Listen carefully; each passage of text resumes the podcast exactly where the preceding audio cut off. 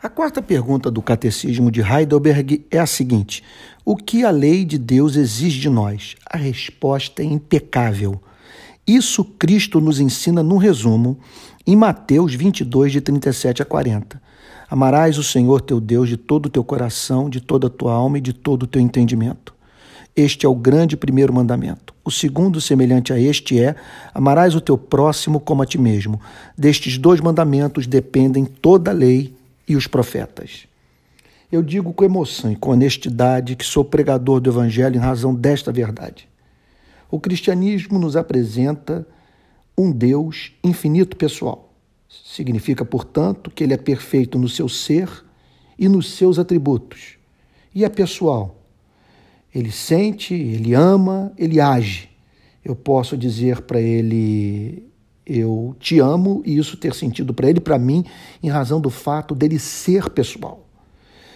Em conexão a isso, a Bíblia nos, nos apresenta um Deus santo, absolutamente separado do mal moral, e que, ao criar seres à sua imagem e semelhança, os chama para, viver, para viverem uma vida de conformidade ao seu caráter e que ganhou expressão na revelação desse mesmo caráter através de mandamentos que ele entregou ao seu povo. Esses mandamentos, repito, expressão da natureza santa de Deus, podem ser resumidos a dois: amar a Deus e amar ao próximo. Portanto, a Bíblia nos apresenta Deus pedindo de nós o que é razoável, o que faz sentido, é, sabe, a Bíblia nos fala, portanto, de um Deus que não é um, um, um ser incerto, inconstante, é, colérico e que pede dos homens aquilo que os homens não podem dar, que pede sandices da espécie humana. A Bíblia nos apresenta, portanto, um Deus que pede amor e não amar é feio. A Bíblia diz que quem não ama peca. E o que significa esse mandamento?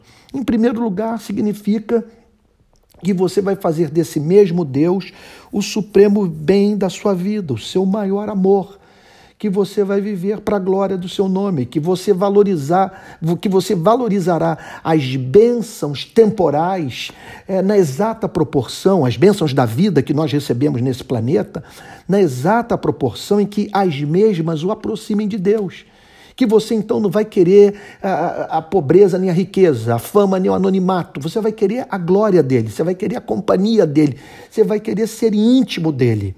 Portanto, é, você a cada segundo é, o, procurará é, é o conhecer, o servir, expressar a beleza dele através da sua vida. Isso é o mínimo que se pode falar sobre amar a Deus. É você transformá-lo no supremo bem da sua existência, a ponto de você é, tornar todos os demais bens da vida, sabe, subservientes a esse bem maior. O que eu quero dizer? que, que, que isso significará você entregar o seu Isaac a Deus, usando a linguagem do Antigo Testamento, seu bem maior a Ele, por você ter absolutizado esse bem na sua vida, como valor supremo da sua existência. É você, é mais do que crer nele, é fazer poesia para Ele. E, e porque você o ama, você ama tudo aquilo que Ele ama, e Ele ama os seres humanos. Por isso, o segundo mandamento é amar o próximo como a ti mesmo.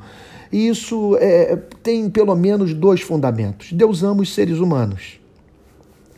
E não apenas isso. Os seres humanos trazem consigo, de uma forma toda especial, como nenhuma outra criatura desse planeta, as características do seu Criador. Não há ser tão impregnado do ser de Deus como os seres humanos. Então nós devemos amar ao próximo em razão desse valor dos membros da nossa espécie aos olhos do seu Criador.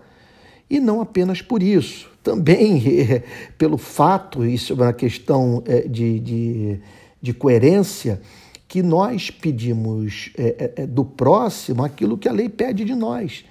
Nós, nós pedimos solidariedade, Nós pedimos que as pessoas nos tratem com, com dignidade, que elas se compadeçam de nós no nosso sofrimento.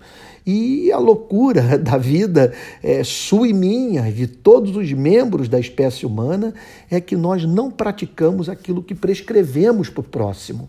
Por isso a Bíblia nos considera pecadores.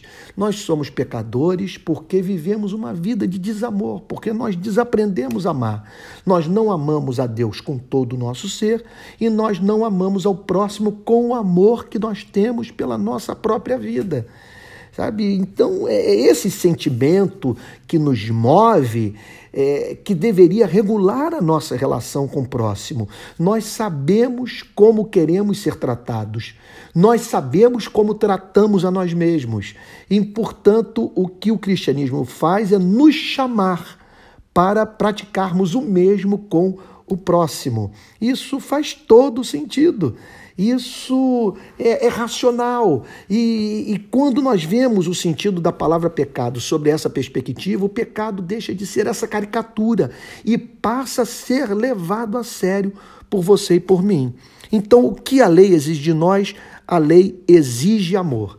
E quando nós conhecemos o conteúdo dessa lei do amor, é que nós nos desesperamos, porque percebemos que aquilo que pedimos do próximo nós não praticamos. E que o ser mais encantador do universo não é objeto do nosso culto. Nós não somos, por natureza, seres propensos a amar a Deus. Precisamos, portanto, esse é o diagnóstico bíblico de redenção, porque desaprendemos a amar.